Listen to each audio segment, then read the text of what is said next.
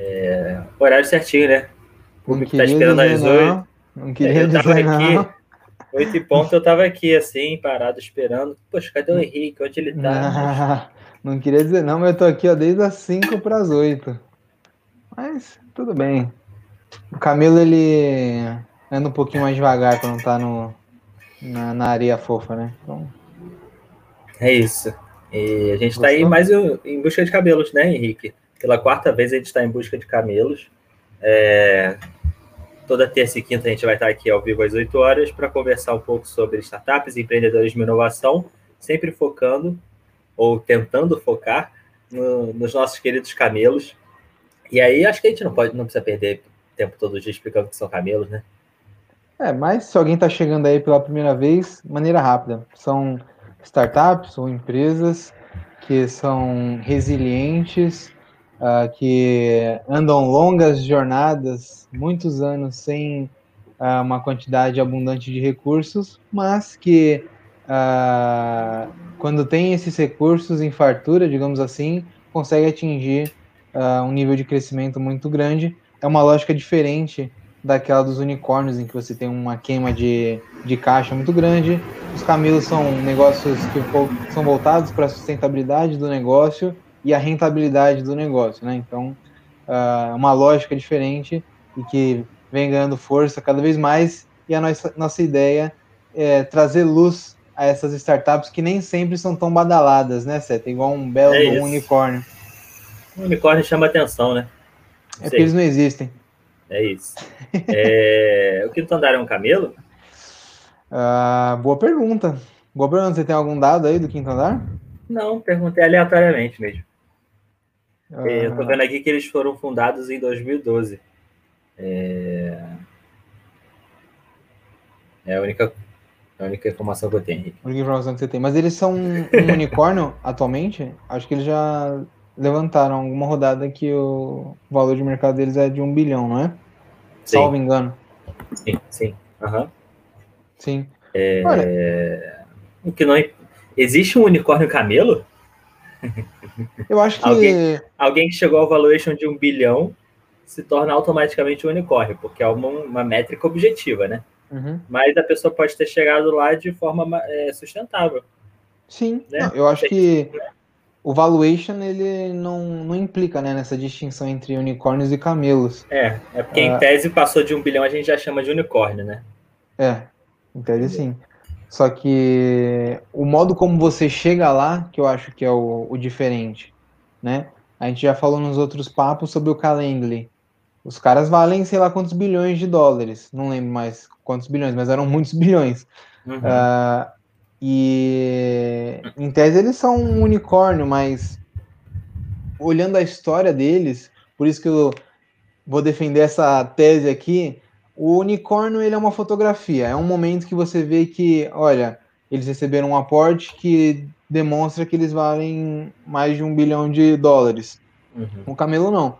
O Camelo ah, é aquele filme em que você tem que ver como aquele negócio se desenvolveu, se foi com sustentabilidade ou não, ou se foi só queimando caixa. Hum. Por exemplo, o. Calma aí, Seta. Caiu alguma coisa aqui. O, o Clubhouse. Uhum. Poxa, é um negócio que acabou de ser criado e recebeu um, um aporte lá do Horowitz ah, de 100 milhões de dólares, o que bot- colocou o valuation em 1 bilhão de dólares. Em tese ele é um unicórnio, mas ele não se provou como um camelo. Quanto tempo faz que eles estão nessa jornada aí? Será que existe de fato uma sustentabilidade, ah, um, um- uma característica de conseguir rodar longas distâncias com poucos recursos? A gente só vai saber daqui a algum tempo, né? A gente tem que olhar É. o filme e não a fotografia. O Andar recebeu um investimento de 250 milhões de dólares em 2019, né, liderado pelo SoftBank. Maneiro. Ele começou lá em 2012, 2013. O que, que aconteceu nesses seis anos? Né? É uma boa jornada. É, De sim. repente ele teve uma jornada ali né, parecida ou até de, com os princípios aí de uma, de uma startup que é um camelo, né? E aí recebeu ali um investimento depois de seis, sete anos para conseguir alavancar o negócio. Até porque o ramo que eles estão é um ramo complicado, né? Então Se você quer é escalar um negócio, não tem como sem recurso, né? É. É uhum. muito difícil uh, você escalar um negócio, criar uma empresa gigantesca sem recurso de terceiros. Seja Sim. por um IPO, seja por venture capital, private equity, todos esses nomes em inglês que nós utilizamos aí no mercado. Se você não tiver esse tipo de recurso, é difícil você atingir um, uma atração, um crescimento exponencial, né? É, é super importante. Por isso que é sempre relevante a gente falar. Não é que um camelo não receba investimento, é que ele consegue sobreviver sem esse investimento. E tem alguns unicórnios, algumas startups badaladas que a gente vê por aí, que se você tirar o recurso do terceiro, o negócio não para em pé. Porque não dá lucro.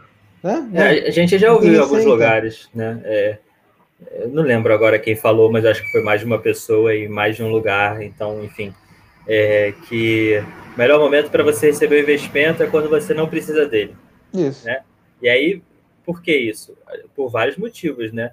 Assim, e um deles é muito poder de negociação que você vai ter, que a partir do momento que você está desesperado por dinheiro e sem esse dinheiro a sua startup não sobrevive, você dá muito, muita margem ali para você ser a parte fraca da negociação. Quando, em tese, deveria ser o contrário, deveria ser uma startup com um negócio saudável e que, né, é, não necessariamente, nossa, dá lucro e tal, mas um negócio saudável e sustentável, né? Sim. E, e que todo que tem receita. Isso, que tem receita e tal, que tem uma boa base ali, e que todo investidor gostaria de ter um, um percentual um daquela fatia. Uhum. O percentual daquela fatia não, né? Um percentual, uma fatia daquela pizza, um percentual daquele todo. É, mas enfim, então assim, essa é a lógica. Talvez os bons camelos sejam os que mais atraem investidores, no fim das contas, né? Uhum. bons negócios, né? Bons negócios, é. Bons Você negócios. pega, por exemplo, o Alibaba. Eu estava lendo o livro que conta a história. Uhum. Uh, preciso até terminar, estou nas, nos últimos, no último, um dos últimos capítulos. Uh, e lá no início, ele não tinha um negócio sustentável. Era meio que uma, um, um salto de fé, né? Como diz o Eric Rice. Uhum. Uh, e ele teve que abrir um, um, percentual gigantesco pro. Acho que foi pro Goldman Sachs, né? Uhum. Goldman Sachs, aquele banco gigantesco. Uh, eu acho que ele teve que abrir 40% do, da empresa para receber um investimento de alguns milhões de dólares na época, né? Uhum. Uh, porque o negócio não parava de pé, né? Ele precisava daquele capital para conseguir crescer e e se desenvolver, né? Então, uh, acho que dependendo do momento da, da, da, startup e o modelo de negócio que ele utiliza, você vai precisar de mais ou menos capital uh, e, e os negócios vão ser melhores ou não para os empreendedores. No livro do João Kepler, né, Seta, no Smart Money, ele fala sobre isso, né, que não é a, a a startup que tem que se vender para o investidor, né? Mas que o investidor tem que é, agregar alguma coisa de valor para a startup além do dinheiro. Né? Uhum. Talvez isso seja um pouco é, ideal, mas faria sentido, já que quem gera valor, no final das contas, e quem é, fatura é o empreendedor. Né? Sim, abraço, Kepler. Grande Kepler deve estar assistindo a gente aí. Abraço, abraço. Kleber e Nintendinho, né? Nintendinho ah. já deu. Ó, quem tá aí? Nintendinho 11, fala aí. Um salve aí pro Nintendinho 11. É, a gente tá aí ajudando no TCC dele. Assim que se tiver o resultado, manda pra gente. A gente vai ficar feliz aqui de compartilhar o seu 10. Boa. É. Uh, ô, Seta, a gente abriu uma caixinha de perguntas no Instagram, né? Aham. Uhum. Você, não sei se chegou a ver isso. Ah, abrimos. Uh... É, soube. Bacana. E para o pessoal dar ideias, ou então sugestões do que eles gostariam que a gente falasse aqui. E eu achei uhum. uma bem. É, achei, né? Uma, uma coisa bem interessante uhum. uh, em que perguntaram quais as maiores dificuldades das startups camelo. Eu ah, acho que isso legal. pode ser um, um tema para a gente trabalhar hoje, que tem muito a ver com as dificuldades dos empreendedores em geral, né? Sim, Tô vendo aqui, Henrique, tava vendo as perguntas, peraí. Boa. Boa. Quais são as maiores dificuldades enfrentadas por elas? É, então, é, é engraçado isso e talvez é, isso que a gente falou agora aqui, a gente estava falando sobre um investimento, sobre um crescimento saudável e sustentável e talvez um pouco mais lento do que o normal, uhum. seja fatal para um negócio, Sim. né? Então, por exemplo, é, às vezes uma startup, poxa, está super sustentável lá e tal, crescendo o número de, de, de clientes de uma forma assim, está crescendo, mas não naquele. Talvez não de forma exponencial, como, como as startups, principalmente as que buscam ser unicórnio, geralmente estão crescendo assim, né? Mas, enfim, é... e quando você, às vezes, não recebe um investimento logo cedo e você não cresce tão rápido, isso te tira do jogo, né? Te tira do uhum. mercado.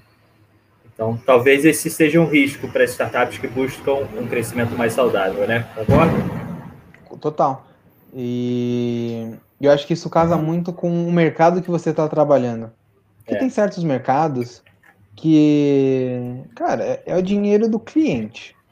Não adianta você ter uma enxurrada de, de investimento uh, ah, para criar uma coisa muito absurda que não vai ser isso que vai uh, fazer com que o seu negócio cresça. Você conquiste novos clientes, né? Uhum. Uh, então, principalmente nichos é. menores, a gente pode falar isso no jurídico, né, Seta?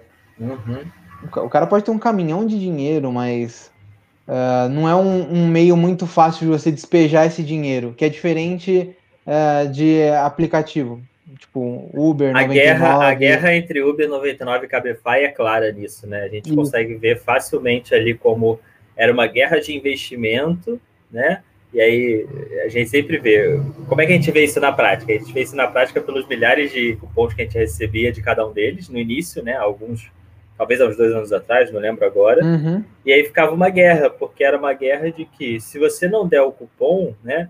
É, e o cupom ele é um símbolo do cash burn, né? Eu acho, Total. dá para dizer. Sim, então, sim. assim, não qualquer cupom, mas aquela enxurrada de cupons que a gente tinha no início, né? Então, se, pessoa, se, um desses aplicativos não me dava o cupom, eu usava o outro. No dia seguinte, o outro me dava, eu usava aquele. Aí vinha um terceiro, me dava, eu usava aquele. E aí ficava uma guerra, né? Até que um deles ali de alguma forma se sobressai e se mantém no mercado e os outros acabam afundando porque não conseguiram acompanhar e tal, alguma coisa do tipo. Então isso fica bem claro que talvez um se fosse um, um aplicativo ali de, de transporte que fosse um camelo, chegasse ali na boa e tal, com desenvolvimento sustentável, teria sido engolido pelo, por um desses três aí que está com um, um, investimento maior e uma outra lógica de negócio. Né? Sim, exatamente. Uh, e aí a gente entra naquela, na questão, né? Quais são as maiores dificuldades? Então, talvez um, uma progressão menor na expansão seja uma dificuldade para um camelo, diferente de um. Vamos colocar uma startup que trabalha com cash burn forte, né? Porque não necessariamente um unicórnio trabalha assim, mas Sim. pode ser que, que trabalhe, né? Uh, então você tem uma dificuldade maior de expansão, mas não só de expansão, mas de expansão rápida, né? Uhum. Você tem que fazer essa máquina girar muito rápido para você chegar antes que o seu concorrente e sendo um camelo, talvez você perca esse timing. Acho que a questão final é o timing, né? É o timing, é. Uh, além disso, você vê um outro, uma, um outro problema maior em ser um, um camelo, eu, eu acho que a, aquele lance de resiliência, que tem a ver com essa questão, mas é um pouco diferente, uhum. uh, seja um, um, ponto crucial. Porque, poxa, você tem toda uma jornada num ambiente super árido, aqui para trazer um, uma temática desértica, né? Uh, um ambiente bem árido, uh, que você não tem muito glamour, é, você gastando ali horas e horas pensando em como é, fazer o seu negócio crescer. E isso leva tempo, né? É. nem sempre as pessoas conseguem uh, passar por esse período. Por esse... E aí eu acho que dá pra gente casar com aquela expressão clássica do Vale da Morte, né, Seta? que é aquele momento em que uh, você está no vermelho, uh, tentando encontrar ali um ajuste ju junto ao mercado e que talvez nem seja porque o negócio, o negócio não deu certo, mas porque uhum. você desistiu. Pô, não tem nada uh, para sair daqui, né? E aí você desiste antes de chegar naquele ponto de inflexão do Vale da Morte para o crescimento, né? Uhum. É, eu estava pensando aqui também, além disso, é, por exemplo, a gente está falando aqui que os camelos eles chamam menos atenção do que os unicórnios, né? É, e o, quão, o quanto isso pode ser prejudicial, né? Hum. Não sei. É, não sei se isso se enquadra como uma dificuldade, mas talvez seja menos charmoso você hum, ter um negócio que é mais sustentável, que caminha ali lenta, não lentamente, né? Até porque cabelo não significa caminhar lentamente, né? Exatamente. Mas sim, né? Mas sim que você caminha de outra maneira que não a, a usual, né? É, e que foge um pouco dos do, do, que os livros de startup falam, uhum. né? Um pouco dessa lógica mais agressiva e etc. Enquanto isso pode, pode ser prejudicial, prejudicial pensando na imagem mesmo, né? Ou então fica mais difícil de você vender um pouco o seu negócio. Uhum. Enfim, é, a questão de imagem é um pouco difícil, a gente precisa de alguém que entenda realmente disso, né, para falar com propriedade. Mas é, me chama a atenção o fato de que a gente vê menos histórias de camelo e mais histórias de unicórnio, sendo que a gente tem muito mais camelos por aí do que unicórnios, yes. né? Tudo bem que unicórnios, pela sua escassez, talvez chamem a atenção, né? É, mas assim, ao mesmo tempo é muito desestimulante, porque é, se você pensar que eu estou começando uma startup, eu quero ser um unicórnio, né? Pensando nas probabilidades, ela é muito pequena, né? Uhum. Se dá para a gente conversar aqui com mil startupeiros e provavelmente um deles é um unicórnio, olhe lá. E olhe lá. E olhe lá mesmo, né? Então, uhum. assim, Pensando que a gente tem ali na, na B Startups umas 15 mil startups e a gente deve ter ali uns é, 10 a 15 unicórnios, um a cada Talvez mil, seja isso mesmo. né? E assim, isso só pensando no que está no que tá por aí, né? Fora as pessoas que estão tentando, mas estão mais escondidas e tal. Então, assim, é, a gente tem menos histórias de unicórnio, por isso chama mais atenção. Mas ao mesmo tempo a gente tem um monte de camelo e que eles não chamam tanta atenção assim. Um negócio que é meteórico chama muito mais atenção da mídia, é, chama muito mais atenção das pessoas do que um negócio que está aí de forma saudável há 10 anos. Né? Uhum, uhum. E, e aí, talvez não seja um problema para os camelos, mas para a comunidade de inovação como um todo. Uh, será que isso não desestimula as pessoas de alguma maneira? Você uhum. achar que você tem que crescer uh, a partir de um uso intensivo uh, de capital de terceiros, e se não for assim, você não vai ter um negócio uh, de sucesso, né? É. As pessoas acabam ficando um pouco estimuladas. Primeiro, você tem um, um mito que, poxa, eu posso chegar lá também, eu quero ser um unicórnio, só que aí quando a realidade bate, você olha e é, acho que não Talvez você perca um bom negócio por causa disso. Exatamente. Né? A pessoa poderia ter um bom negócio, um negócio legal que funciona, mas ela pensa, poxa, eu não vou chegar lá, não vou ser um próximo unicórnio, então é muito difícil, eu não consegui o investimento que eu queria, e aí você desestimula, né?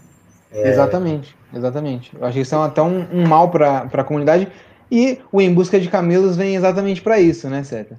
Quer dizer uhum. que existe uma alternativa, que existe é, um modo diferente de, de se empreender, né? Sim, exatamente, cara. É, sei lá, eu acho meio complicado isso, assim.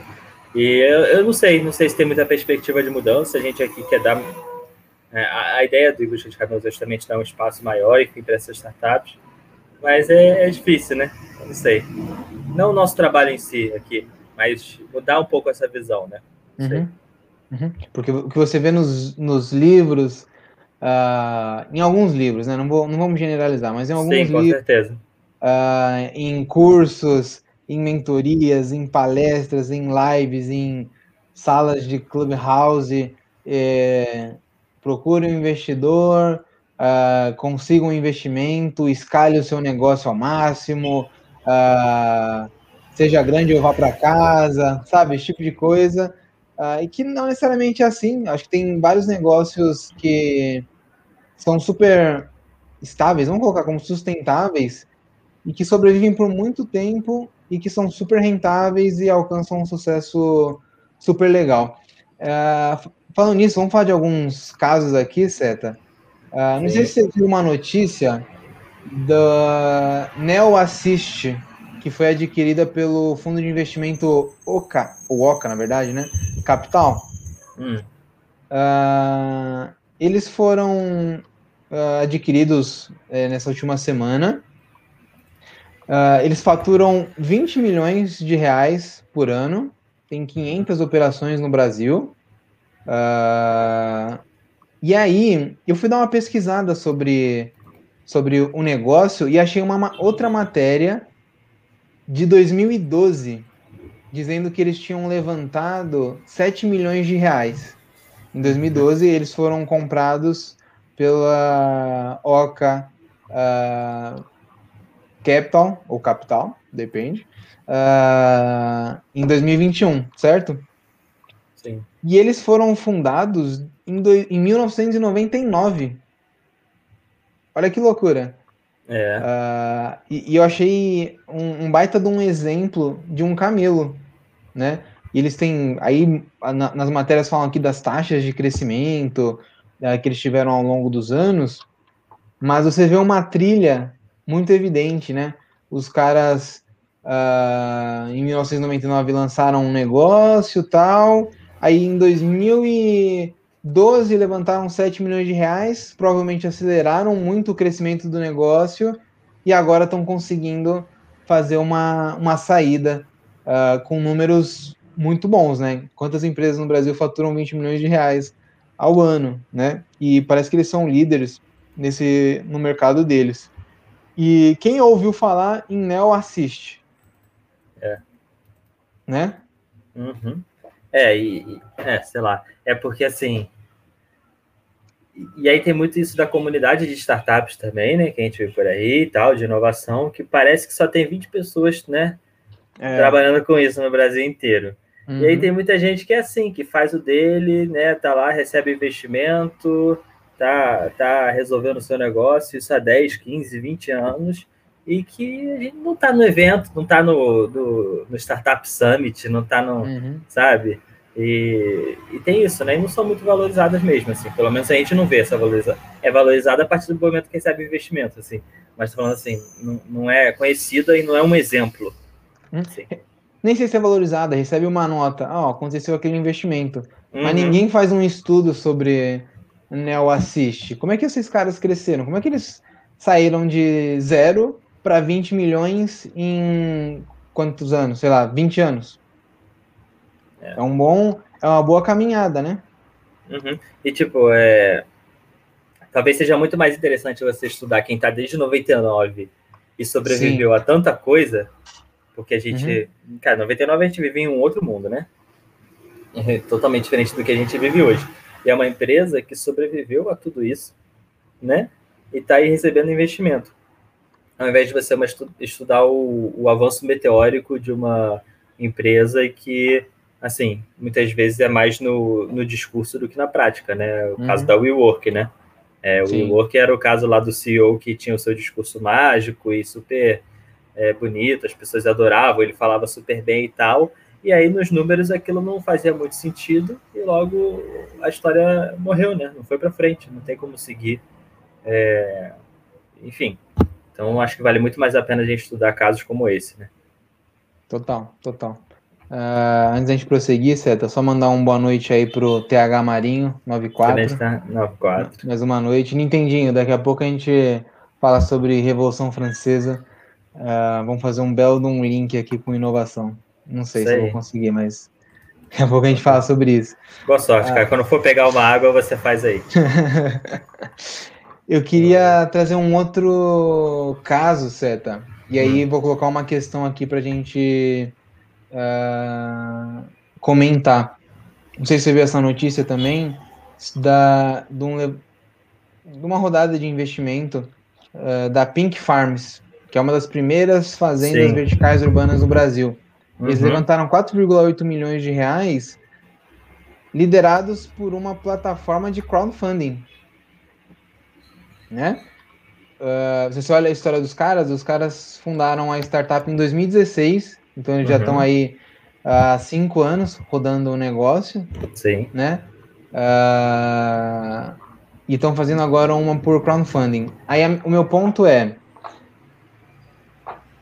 será que o, o formato de crowdfunding é o mais adequado para startups camelos que querem levantar capital? Será que tem mais fit? Pode ser que sim, né? Porque talvez você não tenha investidores tão vorazes, sabe? Uh, uhum. Que vão pressionar o negócio a crescer muito rápido para aumentar uhum. o valuation para depois Porque você ter tudo que saída. ele quer sair, ele, tudo que ele quer sair, não importa, né? Uhum. Não importa. É muito bonito o discurso e tal, e eu acredito, né? muitas vezes os discursos são verdadeiros, né? E até porque ele quer que cresça, pra, mas o, o objetivo é esse, é sair, no fim. Não é, Sim. né? E, e, assim, se ele é, investiu X e ele recebe X mais Y, ele vai estar satisfeito no fim das contas, não importa o que aconteceu no meio do caminho. Né? Essa é a lógica do investimento, né? É, e o crowdfunding não. Normalmente a gente já tem uma outra percepção, né? Não sei. É, pode talvez ter pessoas. pode ter, né? É, isso que eu ia falar. Assim, é, normalmente a gente tem pessoas que estão mais interessadas no negócio, no que, que ele faz, e etc. É, e é bem interessante, né? E assim, a gente ainda tem uma cultura de crowdfunding, e, e, é diferente, né, Henrique? Porque a gente pensa em crowdfunding, a gente lembra lá do, do Jovem Nerd, que fez o crowdfunding uhum. para para levantar dinheiro. Eles levantaram o que poderia ser uma bela de uma startup, porque eles levantaram Sim. quase 6 milhões de reais para o Nerdcast de RPG e eles usaram a mesma lógica. É uma lógica de, ao invés de eu produzir tudo aqui, que vai sair mais caro, né? É, e eu não sei o quanto eu vou vender para repassar para vocês, eles é, já jogaram para o público. Vocês querem que eu produza isso? Né? Uhum. Né? Se sim, me ajuda aqui. E você me ajudando, você vai ter um retorno porque uhum. você vai pagar bem mais barato do que se você comprasse como consumidor final normal na nossa loja ali. Então, isso vale para produção de jogos e tal, e chega na lógica do, do da participação societária, né? Do Act Crowdfunding. Sim, total. E, e, mas o que eu acho que ajuda hum. uh, é que quando você tem essas rodadas de, de crowdfunding, você tem lá todos os dados, a rentabilidade do negócio e, e, por aí vai. Transparência. Você tem toda aquela governança. Uh, e aí, a lógica que se utiliza nessas plataformas, que eu já vi uh, algumas por aí, é de mostrar como o um negócio é sólido, como o um negócio está crescendo, como o um negócio fatura, sabe? Não, ah, é um negócio bonitinho que pode escalar e daqui a pouco o valuation vai estar tá lá no topo né? Parece que é uma coisa mais pé no chão, em que a gente de fato está ajudando alguém a, a desenvolver um, algo que está modificando o mercado, então que está impactando, então que está crescendo. Tá? Uh, e um perfil diferente de investidor. Porque você pega um fundo de venture capital, é essa lógica. Ele quer botar aqui, ter um múltiplo de tanto uh, e sair num, num momento ali de liquidez. Quem participa de equity crowdfunding, principalmente quando você tem uma pulverização maior dos, dos investidores, pessoa física e tudo mais, uh, eu acho que você tem um perfil um pouco diferente, que talvez olhe mais para o negócio, a sustentabilidade do negócio, do que um PowerPoint enquanto você pode aumentar o valuation. Tá. Né? Uh, eu tenho essa impressão, é, algo para a gente até fazer um, um estudo aí depois uhum. uh, sobre quem está recebendo aporte via equity crowdfunding uh, e se eles têm essas características mais uh, de camelo do que uma startup super hypada, né? Entendi. É assim, a, a sua premissa aí a ser validada é de que. Tá ouvindo o buzinaço? O pessoal não gostou, não. Não gostou. É, a sua premissa é de que essas startups que investem ali pelo, por meio do crowdfunding, né, recebe o seu aporte, elas, sei lá, elas têm que ter uma governança um pouco melhor, ela tem que ser mais pé no chão, não basta uma apresentação bonita para você convencer as pessoas, né? Porque ali é tudo baseado em números, né? Então, normalmente as plataformas de, de crowdfunding são assim, elas deixam bem claro o que, que vai acontecer, para onde vai o dinheiro, né? Porque tem uma regulação, né? É como se fosse um mini IPO. É. Uh, diferente do, um, do investimento seed. Tudo bem, existe a due diligence, né? Claro.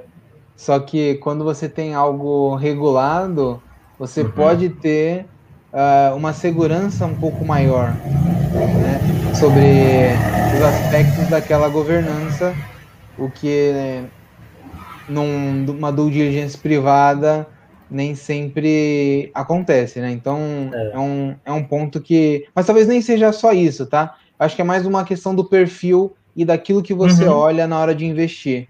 Uh, pensando em o perfil da pessoa que está numa plataforma de crowdfunding para o perfil uh, de, de, um SoftBank da vida. Uhum. Sim. Olhando aqui, por exemplo, no Exceed, né? Uhum. É que, eu não sei, eu, Engraçado que a gente vê tanto, mas a gente nunca fala, né? É. É, então, não sei se falei que é Seeds, eu acho que sim. É uma plataforma e tal. É, aqui existem startups investidas por meio de crowdfunding. Meu portfólio levantou um milhão. Cookie levantou meio milhão. A Aeroscan levantou 850 mil. Tudo reais, né? Uhum. Globalbot, 2 milhões. Horus, 2 milhões. Joycar, 2 milhões e 235.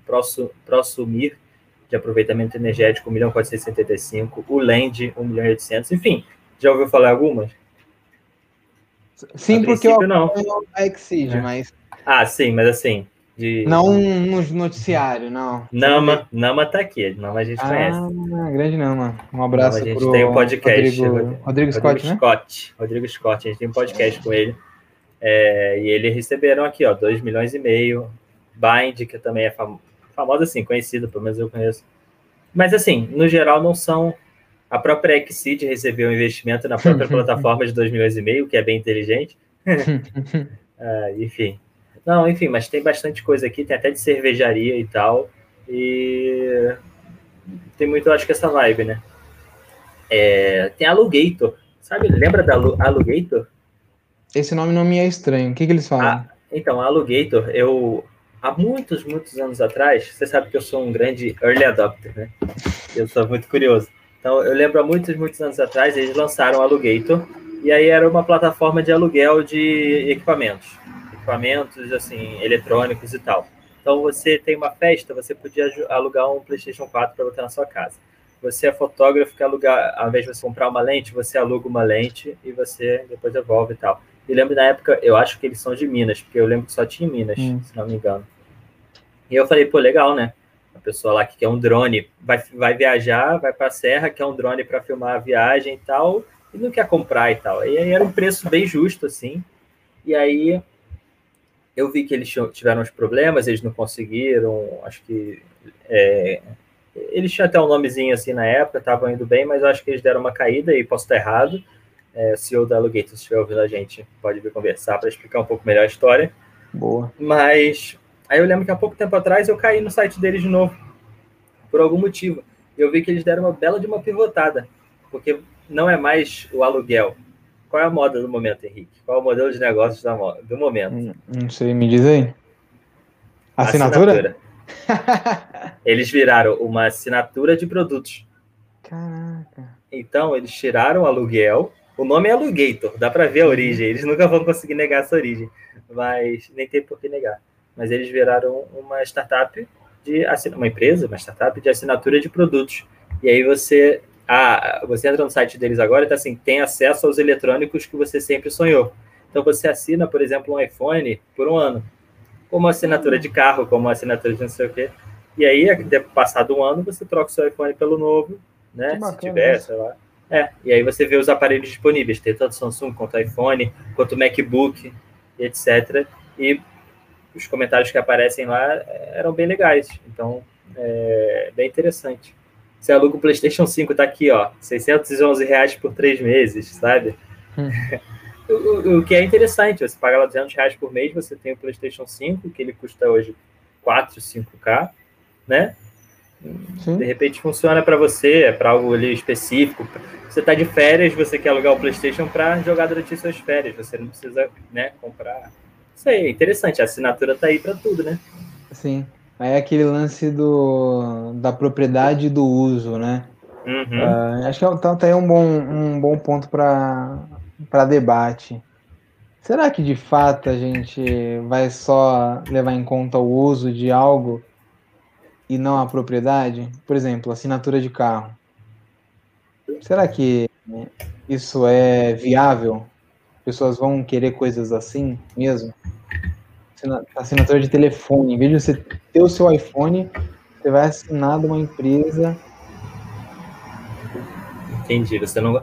É, eu, será que isso não tem a ver muito com o sentimental, não? Porque, Talvez, é, sentimento por exemplo, né? é, eu não, eu, eu não ligo para carro. Para mim, carro é muito uma ferramenta mesmo, né? Uhum. Eu nunca liguei para carro, eu não tenho a pretensão de ter um carrão, nunca quis isso. Eu sempre gostei do carro para fazer o que ele faz, né? Que é, sabe aquela pessoa que diz que tem o celular? Antigamente existia isso, né? A pessoa, para mim, celular é isso, eu ligo e recebo ligação, não preciso de mais nada. Hoje mudou, mas enfim, antigamente era assim. Para mim, carro é isso. É só um, um meio de transporte mesmo, me leva do ponto A ao ponto B. Então, eu não vejo problema nenhum em ter uma assinatura, né? Mas tem muita gente que adora carro, adora ter o seu carro e limpar o seu carro e tunar o seu carro, não sei o quê. Uhum. Para essas pessoas ter um carro por assinatura talvez não faça sentido. E entra também na discussão de aluguel ou comprar casa. Né? É, sim. E aí a pessoa fala, não, mas alugar é muito melhor, é muito mais vantajoso, né? Isso Tô falando aqui não que isso aconteça hoje, né? Mas assim, teve uma época que ficou muito famoso isso, né? Uhum. Não, faz as contas, vale muito mais a pena alugar e tal, não sei o quê. Só que e se uma pessoa só tem desejo de ter a casa dela e tal, ela talvez nunca se sinta em casa se ela continuar alugando para o resto da vida, né? Então, é, é uma discussão muito emocional também, né? Tem gente que não faz, não faz questão de ter o seu, o seu canto e tal. Tem gente que não faz questão de ter seu iPhone. É uma mera ferramenta eu vou trocar uma vez por ano, eles me dão um novo e eu pago lá. Não sei. É, é, Não me preocupo. É. Tem, tem talvez seja muito da nossa geração. A gente estava falando mais cedo, né, sobre as gerações. Talvez uhum. a nossa geração esteja acostumada a isso, né? Mas gerações um pouco mais antigas, talvez não. Talvez Acostumadas precise... a quê? Ah, ah, você não, ah, você não tem você um não carro, precisa... você uhum, anda de aluga. Uber. Uhum, você uh, aluga uma casa lá no house, sei lá. Uhum. Sabe? Esse tipo de coisa. É. Acho. É, é complicado. Engraçado que o modelo por assinatura existe no mercado imobiliário há muito tempo, né? O grande aluguel. É o grande aluguel. Mas daqui a pouco a gente vai ter. Já tem, né? Já tem o um modelo de assinatura, que é o é O house, não é? Não é o House? House, não sei. Deixa eu ver. Com House e com I, né? É, com I. Eu acho que é um modelo por assinatura. Sua casa, sua casa é por, por assinatura. É isso, isso mesmo. Isso. É, e tem, e tem outros também, né? Tem aqueles co-living, mas o co-living hum. é um pouco hum. diferente, mas é uma é. ideia parecida. A ideia de que. E, e, é engraçado, porque no fundo é a mesma coisa. Você é. paga mensalmente. Cara, pra você é morar. Você embala de um jeito diferente e parece que o negócio é totalmente revolucionário. O que Só eu que acho é a mesma mudou. coisa. O que eu acho que mudou é tá tudo incluso, vamos dizer assim, sei lá, a internet, a, hum. mas isso, sei lá, talvez alguns condomínios aqui da Barra da Tijuca no Rio já tenham isso há muito tempo, né? Uhum. Que é. você paga um condomínio mais caro. ou não? É. Isso. Mobiliado ou não, você paga um condomínio mais caro e você tem um monte de coisa. Que é isso que eles fazem, só que eles embalam de uma outra maneira, né? Tipo, me paga X e você não precisa se preocupar com nada. Uhum. Né? Casa por assinatura é o famoso aluguel, no fim das contas. Exatamente. Não, não vejo muita. Só que aí uh, o problema é, são as burocracias que foram sendo geradas uhum. no modelo de aluguel. Você pega o quinto andar, por exemplo. Uh, é uma questão de aluguel, né? Uh, também tem compra e venda de imóveis, mas uh, surgiu ali falando sobre aluguel. Lá você não precisa de fiador. Uh, você tem uma facilidade na hora da contratação, eh, na hora de encerrar o contrato, parece que é mais fácil, né? O que no, no tradicional, você tem que ir atrás de um fiador, você tem que, ou então gastar dinheiro fazendo um depósito, uhum. uh, e aí você tem uma multa gigantesca por deixar o apartamento antes do prazo de 12 meses, sei lá. Aí você vai criando várias barreiras E acho que é isso que é o, a beleza é. das startups, cara. É isso. Quinto andar tem isso, né? E tem, é, é um pouco do Nubank. Muita gente fala, poxa, mas o banco sempre teve isso e tal, uhum. a conta digital, tudo bem, mas sempre foi um saco. A gente sempre teve que uhum. entrar em. É, eu tive que ir ao banco quando eu não queria, eu tive que entrar na fila, eu tive que tirar minhas coisas do bolso e botar numa caixinha para passar e apitar, aí eu recebo. Eu tiro uma, um, um é, como é que se diz? Um negócio lá da fila de espera. E aí eu entro, aí eu falo com a pessoa, a pessoa não entende o que eu quero. E aí eu falo com ela, aí quando eu chego em casa, eu achei que eu resolvi, mas eu olho meu aplicativo e tá diferente. Hum. Né? Aí eu mudo de celular, eu preciso ir na caixa eletrônica. Cara, isso tudo parece besteira, mas a gente nunca precisou de nada disso com o Nubank ou a maior parte dos bancos digitais. Agora eles lançaram um seguro de vida, você viu? Eu tô afim de contratar um seguro de vida. É tão fácil que É mais fácil, é mais barato, uh, não tem uma encheção de saco. Acho que é, é. essa é a beleza, cara, da, das startups. Sim. O, é. o, isso do House, por exemplo, House, né? Uhum. É, o que, que eles têm? É, tá aqui, a moradia inclui condomínio, IPTU, Wi-Fi, luz, TV a cabo, etc. Então já tem tudo. Então, com isso só, eles já evitam que você tenha que, quando você se muda, normalmente é deixa eu ligar para fulano, para ciclano. Então, ah, quero plano tal de internet, aí você uhum. tem que uhum. receber alguém, aí você, só de você pensar em evitar isso, uhum. eles já ganham em cima disso, né? A TV a cabo e tal, não sei o que, tá tudo lá, beleza. 100% mobiliado e decorado. Talvez para a pessoa que quer ter o seu canto né, personalizado, isso não funcione, mas para a pessoa que está indo morar um tempo, né, ou para a pessoa que não liga muito para isso, cara, é tão fácil, né? Você não precisa de nada. E eles ainda têm uma série de parceiros. Não sabia disso, não, sabia? Uma não. rede incrível de startups conectadas à sua casa que facilitam a vida. Caraca. É.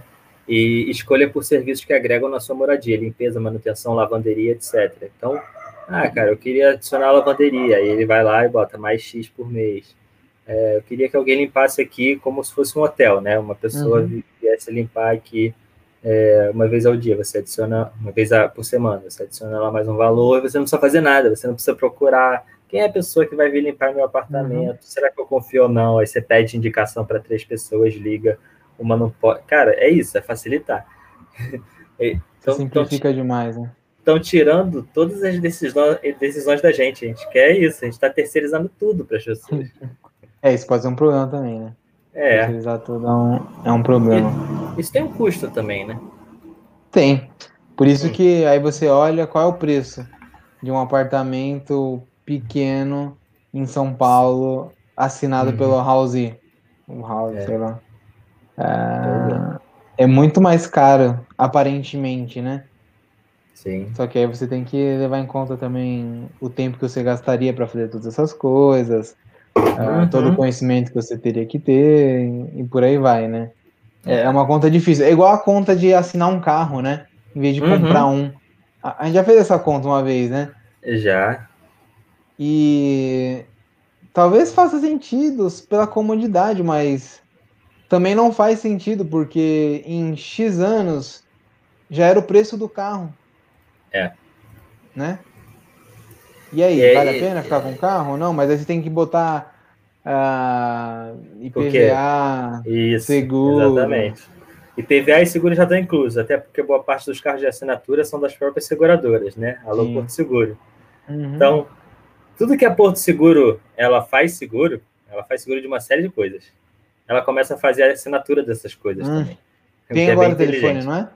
Tem, acho que tem telefone também, como eu falei lá, o telefone por assinatura e tal.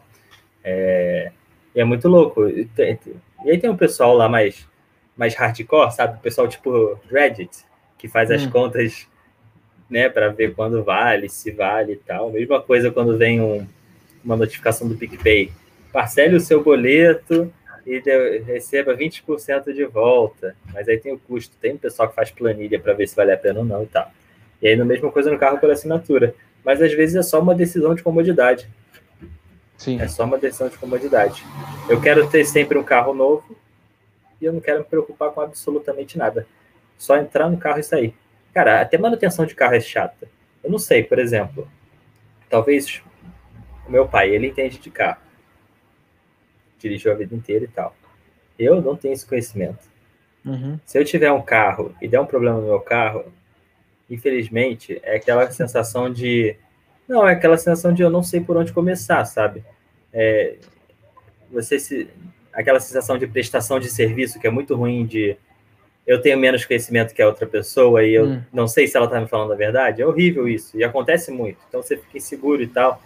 Agora, você tem um carro por assinatura que tem tudo incluso: manutenção, é, imposto, e a troca do carro, é, enfim, seguro e tal. Você não precisa se preocupar com nada, como se você estivesse alugando um carro na, na locadora. Você sai para dirigir e você não se preocupa, você sabe que está tudo em dia. É a mesma coisa, só que para a vida. Uhum. Então, talvez para nossa geração e para as seguintes faça sentido, né? Não sei. É, não sei. É aí, aí tem uma questão social também, né? Será que a gente não vai abrir um fosso cada vez maior entre aqueles que têm essas. Obviamente que as classes altas sempre tiveram mais comodidade, né? Uhum. Só que aí as coisas estão ficando cada vez mais desiguais, né? A pessoa não gasta tempo com nada. E então é. ela gasta investe esse tempo em outras coisas. E essas coisas vão gerar mais comodidade, uh, e aí você vai abrindo um fosso cada vez maior entre as pessoas. É um pouquinho que o Harari fala no No Deus, eu acho, né, Seth? Não é, é. bem falando sobre comodidade, mas uh, sobre essa revolução tecnológica que pode criar uma classe totalmente diferente, né? Tanto é que seria o, o Homo Deus, né? Uhum. É, assim, isso é complicado também, né? É. Isso tá, é, cara, isso é muito complicado. Não sei. vamos ver o que acontece aí, né? É, vamos ver. Vamos ver. Tem até jurídico hoje em dia por assinatura. Dizem que esse pessoal é bom, mas. Uhum. Aí tem que falar com eles. É. É, cara, não sei. Não sei. Tá bem, tá bem. E, e, assim, é, é, engraçado, porque hoje já é uma mentalidade muito de, de por assinatura que é muita loucura. Eu me pego volta e meia no meu dia a dia, eu vejo alguma coisa e falo, pô, mas se fizer isso, aquilo e cobrar X reais por mês, cara, excelente, sabe? E a nossa vida vai virar uma grande assinatura, que é um problema do, dos streamings também, que acho que a gente já falou, né? Que antes hum. você tinha é, a net, que você pagava muito caro, e aí você passou a ter a Netflix, que você paga muito barato, e aí começou a vir Netflix, Globoplay, nananana, e aí talvez você volte a pagar o mesmo valor. Ou você tem que começar a fazer escolha entre quais assinaturas você vai ter. Sim. Ou a, vai chegar um serviço que vai unir todo mundo. É, pode ser. Que aí é a net. que aí é... a net. Aí é o é, retorno do pêndulo. A gente tem um, algum restaurante por assinatura? Não, mas o Flávio Augusto já deu essa ideia. Não, mas ele foi mais com foco em negócios, né? Quando ele falou lá no Nerdcast. Mas é, mas é um restaurante por assinatura, né? Eu digo, tipo assim, cara, você adora esse japonês, você pede uma vez por semana. E aí você paga X reais mensais para você ter um pedido certo. Ou X. É um pouco do que o iFood já faz. Você acha? Na verdade, então, eles têm um serviço de assinatura, né? Mas é isso. é para é, isentar a taxa, não é? Uns negócios assim. Agora, agora tem um que é assim: você me dá 100 reais e eu te, te dou 150 em cupom. Entendeu? É, aí é doideira. Só né? que, é, só que tem uma coisa que é meio. Não é pegadinha, alô iFood. Hum. Eu entendo que vale a pena para certas pessoas, mas para mim não vale. Que é, tá, mas você só pode usar esses cupons até o dia X, que é um ah, período longo. E são cupons, por exemplo, de 10 reais. Hum, então, se eu vou pedir um, um prato de comida lá, um, faço um pedido de 15 ou 20 reais, eu não posso usar dois cupons. Eu só posso usar um de 10 e eu vou ter que hum. complementar com 10 reais. Uhum. E causa uma sensação de ah, tranquilo, eu já tenho um cupom aqui, então vou pedir hoje uma comidinha aqui. Uhum. Mas você não pediria normalmente, Sim. né? E você Você corre... já gastou 100 reais. Isso. Você corre para você pedir antes que acabe todos os cupons. Então, se todo tiver momento perto, você tem que estar na plataforma. Uhum. Exatamente. Se tiver perto de terminar e você tiver um ou dois cupons, tem certeza que hoje e amanhã você vai pedir, mesmo que você não pedisse no dia normal.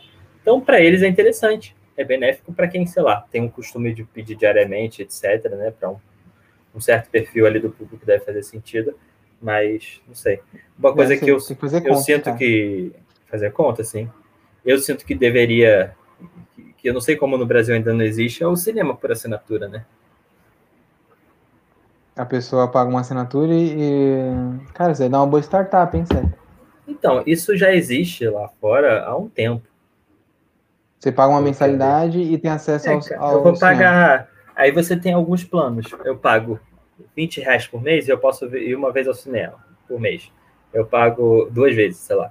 Eu pago 50 reais, eu posso ir três. Eu pago 100 reais, é ilimitado. Posso ir todo dia. Sei lá, exemplo. Cara, Uhum. isso é uma coisa que. Sei. Eu acho que faz muito sentido. E, e se não me engano, já teve alguma startup, alguma empresa, mas foi há um tempo. Então acho que não foi o timing certo. Eu Hum. lembro que eu era, eu era jovem ainda. Eu lembro de ver algo nesse sentido. Você pagar uma mensalidade para uma empresa, ela te dava, te dava ali uns créditos, você podia ir ao cinema, mas acho que não foi o timing certo. De repente, essa volta do cinema talvez seja a forma de levar as pessoas ao cinema, porque quem é que Sim. vai querer? Sim? Acho que faz todo sentido. Alô, Cinemark. Marca uma reunião aí com o Seta, que ele é o cara. Não precisa, eles viram essa ideia e falaram, pô, legal, vamos fazer. é, Ou não, eles Mas são tão acho- grandes que nem faz sentido pra eles fazerem. Se bem que tá fechando Pode cinema pra caramba, né? o Estação Net aqui no Rio, é, Hum. para quem não é do Rio não vai conhecer, mas o Estação Net é, é um cinema de bairro, assim, né, meio histórico e tal, e é cinema de rua, né? Tem, tem em São Paulo, Henrique? Estação cinema Estação? Net? É cinema Estação, Hum, né? Porque cada tem. vez muda Tem, o tem, patrocinador. Eu acho que tem, não tem na Augusta, Tem, eu acho. tá na Augusta, isso. Tá. Não sei se tem em outros Então. lugares, mas lá eu sei que tem. É, então, esse cinema estação, cinema de rua e tal, bem antigo aqui no Rio. Em Botafogo tem dois, um do lado do outro, na Gávea e tal. Ele passa uns filmes alternativos também, além do circuito normal. Durante a pandemia, para eles conseguirem sobreviver, eles fizeram um crowdfunding. E aí um crowdfunding normal, né? E eu paguei lá, dei 50 reais para eles, e eles me deram seis meses de cinema é, né, qualquer dia da semana, às segundas-feiras lá e tal, né? Segunda-feira à noite eu podia ir no cinema, posso ir no cinema livre. É, e é algo meio que similar, né? Tudo bem que foi algo que eles fizeram sobreviver. susto para sobreviver. É, e eu não sei nem quando eu vou, eu, eu paguei até para ajudar, porque eu ia muito lá, né? E eu falei, pô, legal.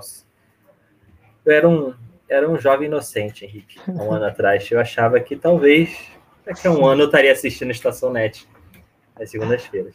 Mas passado ano eu ainda não tenho muita perspectiva de voltar ao cinema, mas é algo parecido.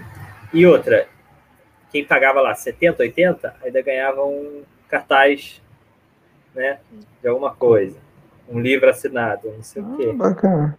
Legal, imagina, cara, você paga lá mensalmente para você ir ao cinema, é, e você tem não só. E, e aí, aquela ideia dos planos sempre funciona bem, né? Você tem um plano que você vai no cinema, você tem um plano que duas vezes ao mês, três vezes ao mês, ilimitado, ilimitado, e você recebe cartaz dos filmes em casa, ilimitado, você tem acesso a alguma coisa lá. Quando lançar um filme, você vai ser sorteado para conhecer alguém. Sei lá. Tem muita coisa para ser feita, né? Sim, eu acho que faz muito sentido. Principalmente olhando o cenário dos cinemas que estão. que tá meio que em, em baixa, Né. né? Netflix vem forte aí. É, a quantidade de cinema que fechou Uhum. nos últimos anos é bem grande. Uma vez eu vi um dado desse, era um número bem grande. Ah, e aí, assim, você teria uma, uma receita recorrente. Exato. Faz todo sentido. Por isso que todo mundo tá partindo para esse modelo aí de assinatura, porque você cria um negócio sustentável, né, Seta? Talvez se nós pegássemos os camelos, boa parte deles seriam ah, empresas que têm um modelo nesse sentido, né? Com receita recorrente, que isso traz sustentabilidade para o negócio. Traz uma Sim. previsibilidade. Ainda tem espaço para. É engraçado, né? Qual foi a última vez que a gente viu crescer um negócio que não tem esse modelo? Será que esse modelo tem um, um, um teto? Ou um, um dia vai se ficar saturado e as pessoas vão querer voltar a pagar de forma separada? Ou Boa não? pergunta. Ah, não sei, boa pergunta. Mas aí, aí a gente pega os, os unicórnios brasileiros. Quantos Uhum. deles têm um modelo de, por assinatura? De em pés, talvez. A gente tem 99? Não? Não. Até deve existir planos, como tem no Uber e tal, mas não é o foco, né? Você não. Hum. Né? Não é o mais comum? Não. Nubank? Não.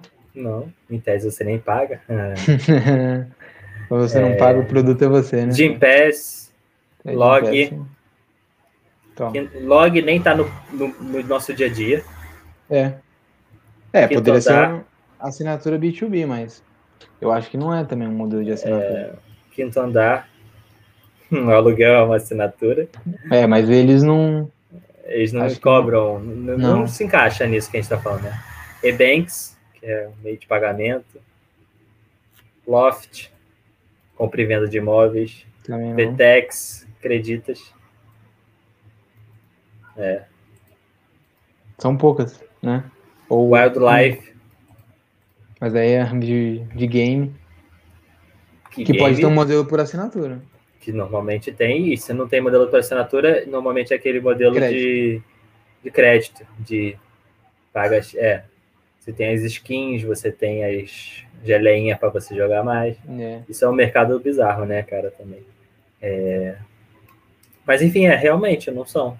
Engraçado, modelos né? de assinatura. Mas são é. negócios que você tem um volume muito grande. Que você pode ter um volume muito grande e que talvez uhum. seja muito fácil calcular o CAC né, o custo de aquisição do cliente, e aí é tacar dinheiro ali, você mexe a máquina uh, e o negócio cresce. Né? Então, e, e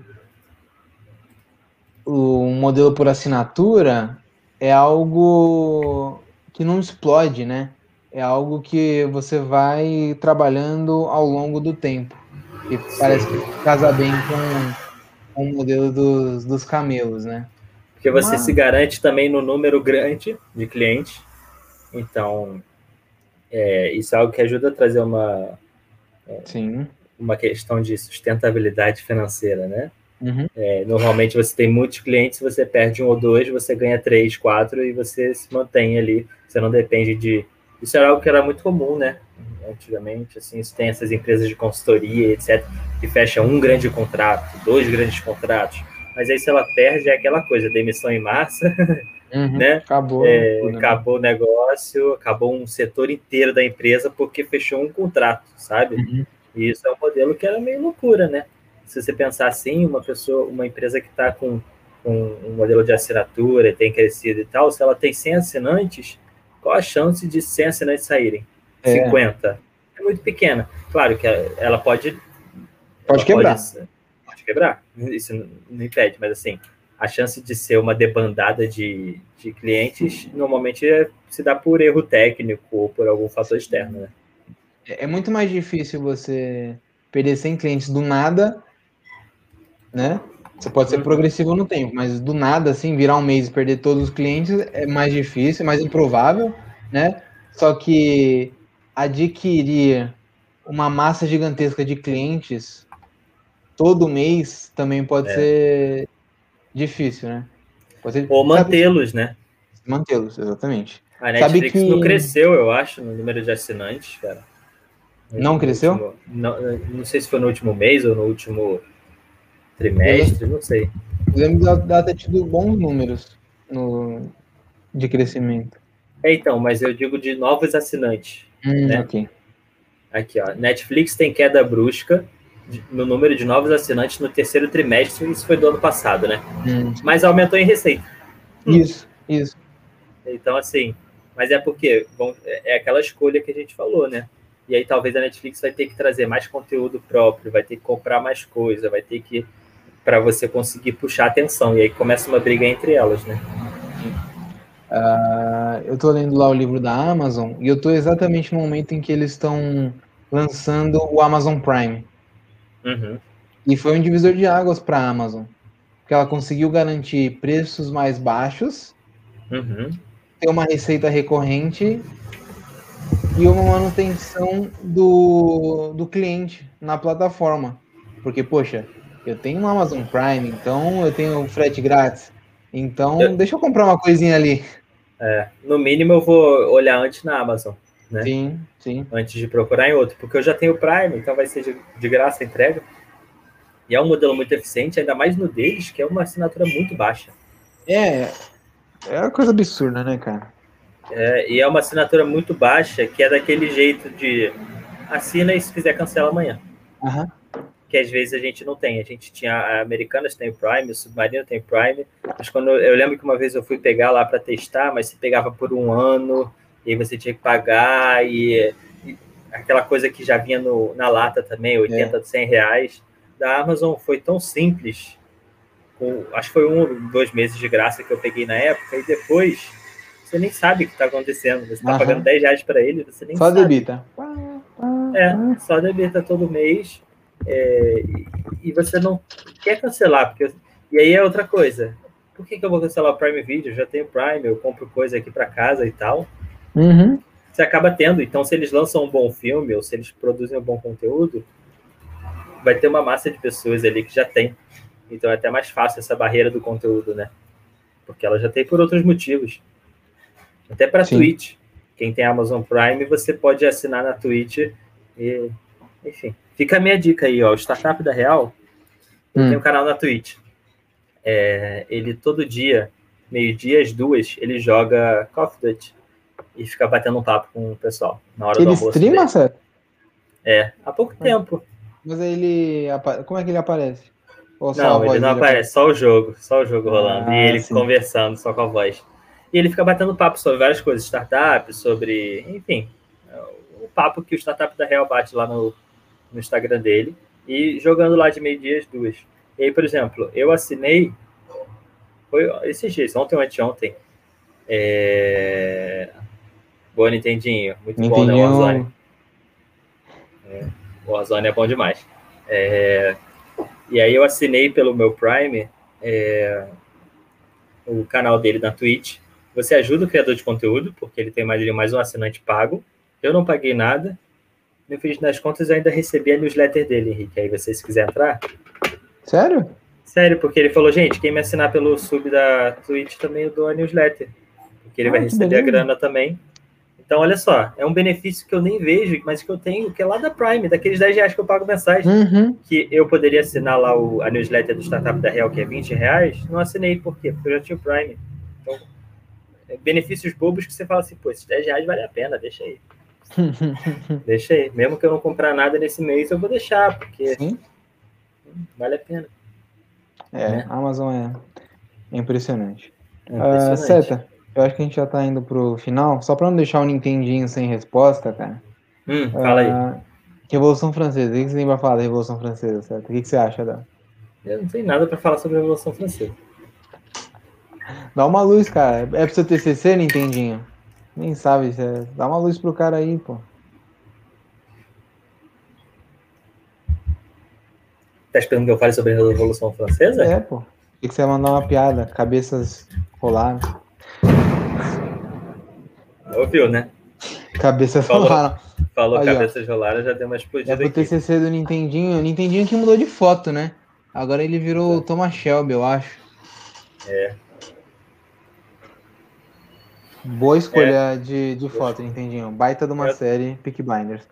Uh, cara, Revolução Francesa, negócio muito extenso, não daria pra gente ficar falando horas sobre isso, mas uh, aquele momento em que a gente tem a queda do antigo regime, aquele regime absolutista uh, na França, né, porque já tínhamos outros movimentos de limitação do poder do Estado, ou do rei, ou do monarca pela Europa, como por exemplo na Inglaterra.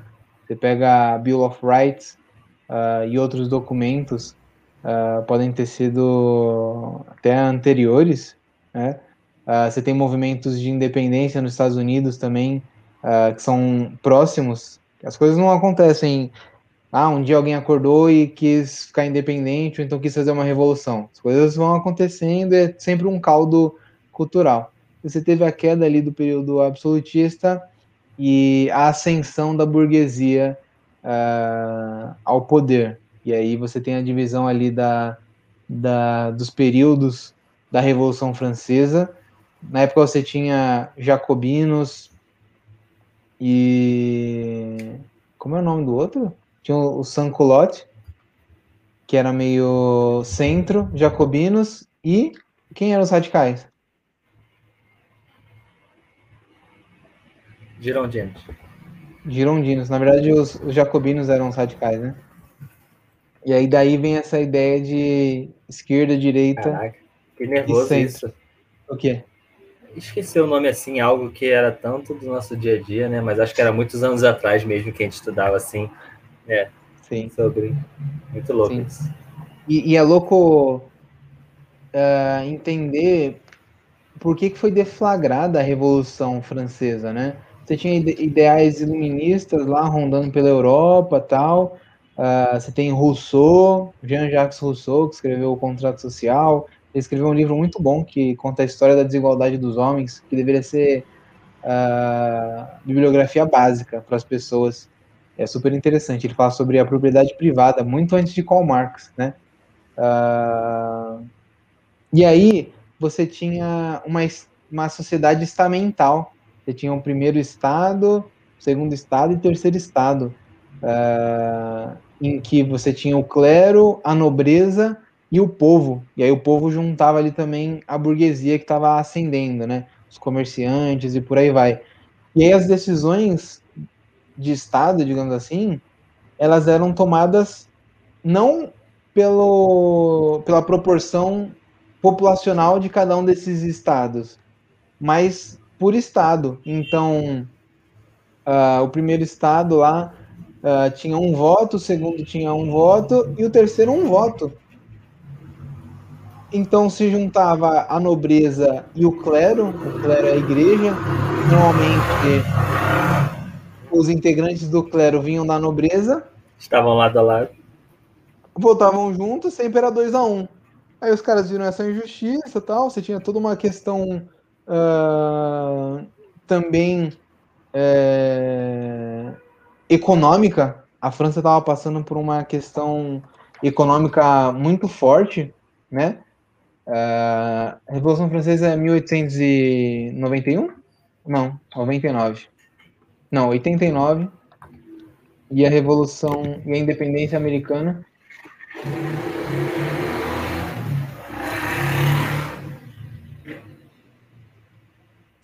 É isso aí, né?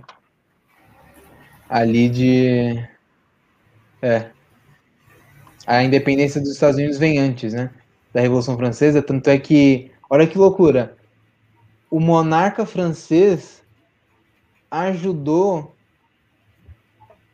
os, o movimento revolucionário nos Estados Unidos. Ele mandou tropas, recursos e afins. E aí abriu um espaço depois, já que ele se endividou muito por isso, uh, ah, para uma revolução francesa para a queda ali da, da monarquia, do absolutismo as coisas são um pouco engraçadas, né? Eles combateram ali meio que o Império Britânico.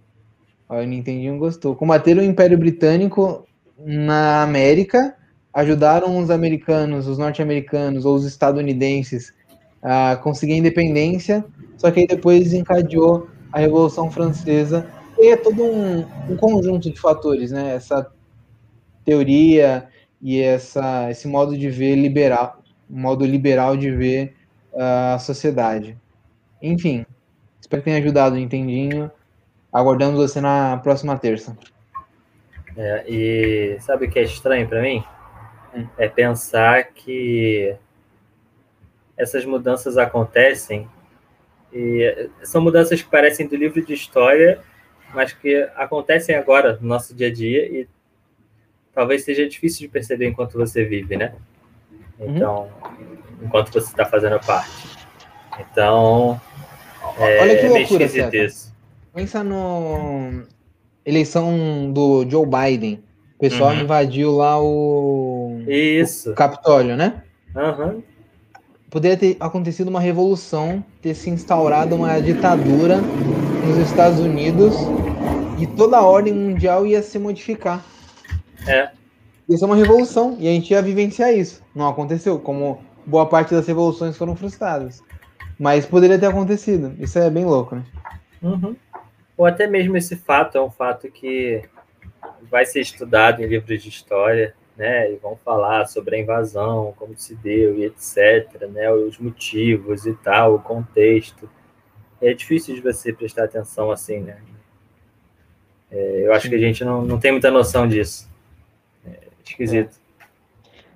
É, são coisas engraçadas aí da história. Sim. É isso. Então é isso. É, é isso. A gente na próxima terça tá aí às 8 horas. Vamos conversar um pouco mais. É... Tem mais algum recado, Henrique? Hum, acho que não. É isso aí. Apareçam aí na, na terça-feira. É isso. Valeu, um abraço, até a próxima.